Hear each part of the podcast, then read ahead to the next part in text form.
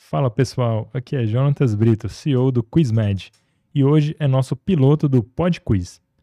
Vou resolver com vocês as cinco questões mais erradas do Teote.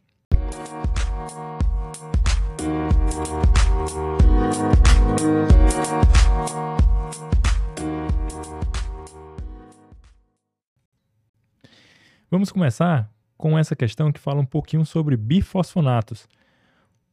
Os bifosfonatos são drogas com propriedades análogas. A. Ao paratormônio, B. Ao estradiol, C. A calcitonina. Ou D. Ao pirofosfato. Então essa questão ela teve um índice de erro de 91,81%. A gente antes vai falar um pouquinho sobre os bifosfonatos. Os bifosfonatos são drogas usadas para tratamento de lesões líticas tumorais, doença de Paget ou até osteoporose. Eles têm três gerações, cada uma 5 a 10 vezes mais potentes que a geração anterior. Existem os não nitrogenados, que é o etidronato e o clorodronato, e as nitrogenadas, que é o alendronato e o pamidronato. Existem também nitrogenados com cadeia cíclica, que é o risendronato e o zolendronato.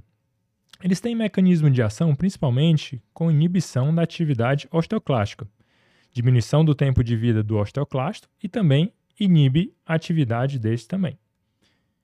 Eles têm meia-vida longa, geralmente de seis meses, mas eles estão presentes no osso por até 10 anos. Eles aumentam a massa óssea, diminuem o remodelamento, ou seja, o turnover, e diminui a angiogênese. Em excesso ou por muito tempo, eles têm riscos de problemas na consolidação de fraturas, levando à osteonecrose também dos maxilares. Ao entrar no osteoclasto, ele se liga a um substrato análogo aos componentes da ATP, adenosina trisfosfato, causando uma apoptose. Eles também interrompem o transporte intracelular e levando também à apoptose. E como o bifosfonato entra no osteoclasto? por ser análogo ao pirofosfato inorgânico, que é a nossa resposta da questão. O pirofosfato, eles são componentes naturalmente presentes no organismo e reguladores fisiológicos da calcificação e reabsorção óssea. Já o paratormônio, PTH, ele estimula a osteólise quando intermitente ativa o osteoblasto.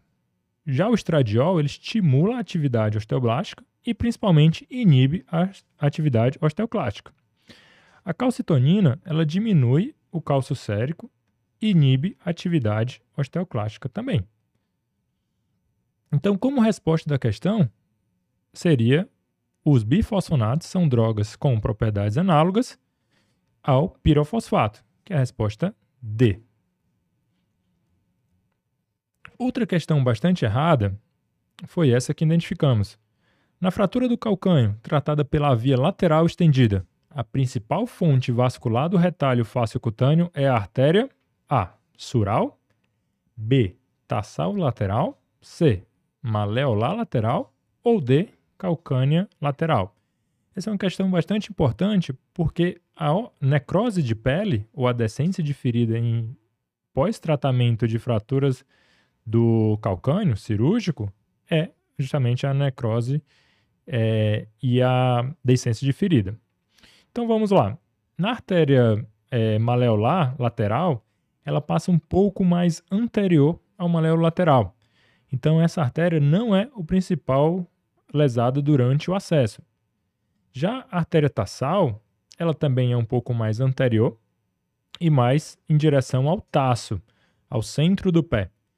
Então, a artéria mais lesada durante o acesso de via lateral para as fraturas do calcânio é a artéria calcaniana lateral, que fica a resposta D.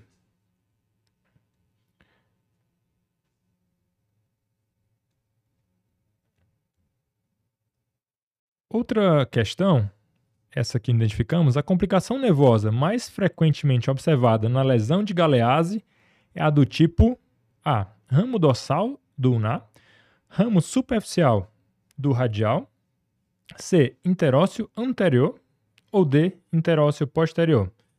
Essa questão ela teve um alto índice de erros. De 83% das pessoas que fizeram marcaram a alternativa errada. Então, para definir essa, essa questão, essa questão que foi tirada do Skeletal Trauma na terceira edição, página 100, 1181, ele fala exatamente esse aspecto em relação à complicação nervosa mais comum, que é a do ramo superficial do nervo radial. Então essa questão ela é muito é, realmente decoreba e aí vocês vão ter que saber isso aqui. Isso tem também na referência do próprio Rockwood na nona edição. Outra questão relação à ortopedia pediátrica.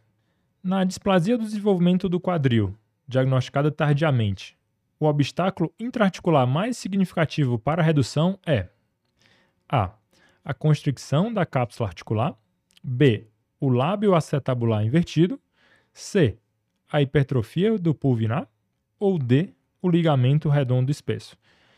Então, para isso, a gente vai fazer um um pouco de um resumo antes de resolver essa questão. A gente vai analisar principais fatores de risco para o desenvolvimento de displasia do quadril, que são sexo feminino, raça branca, primiparidade, mãe jovem, apresentação pélvica, história familiar, oligohidrâmio, recém-nascido com maior peso e altura e deformidades associadas em coluna e pés. A localização é muito mais comum no quadril esquerdo, 60%, mas também pode ser no direito, 20%, e tem bilateralidade de 20%. Na manobras de redução, pode ser a ortolane, onde é a manobra que reduz, e a Barton, que é a manobra que luxa o quadril. Isso é feito ao nascimento. Existem outros sinais, um pouco mais tardiamente, que é a simetria de pregas, o encurtamento do, do fêmur, por exemplo, o sinal de Galease, e também a marcha de Trendelenburgo, um pouco mais tardiamente.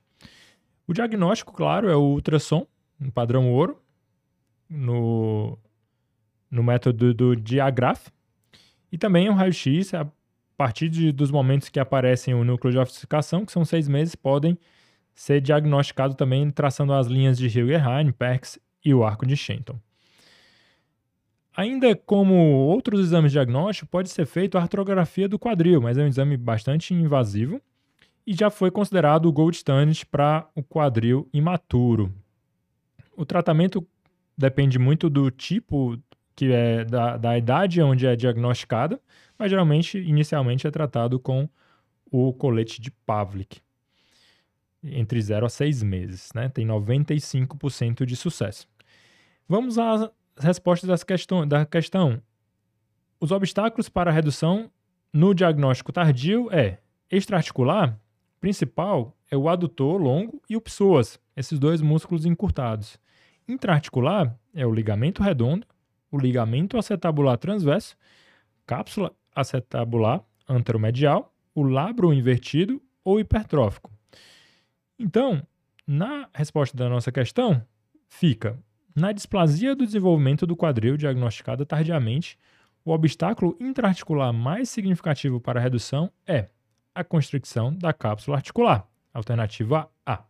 Outra questão, que é, foi muito errada também em relação à coluna, foi: na infecção vertebral, o principal mecanismo de disseminação é A. Hematogênica arterial, hematogênica venosa, por contiguidade de órgãos abdominais, ou D, secundária a procedimentos percutâneos na coluna. Essa questão teve alto índice de erro, teve um índice de erro de 78%, e ela foi proveniente do Campbell, Campbell 12 edição, página 2239. Teve um índice de erro de 78,77%. Então essa questão é muito direta, realmente o principal foco de disseminação em infecções da coluna vertebral é hematogênico por via arterial. Ela é a resposta A. Muito obrigado por ter escutado até aqui. Pod Quiz. Um novo episódio toda semana. Até mais.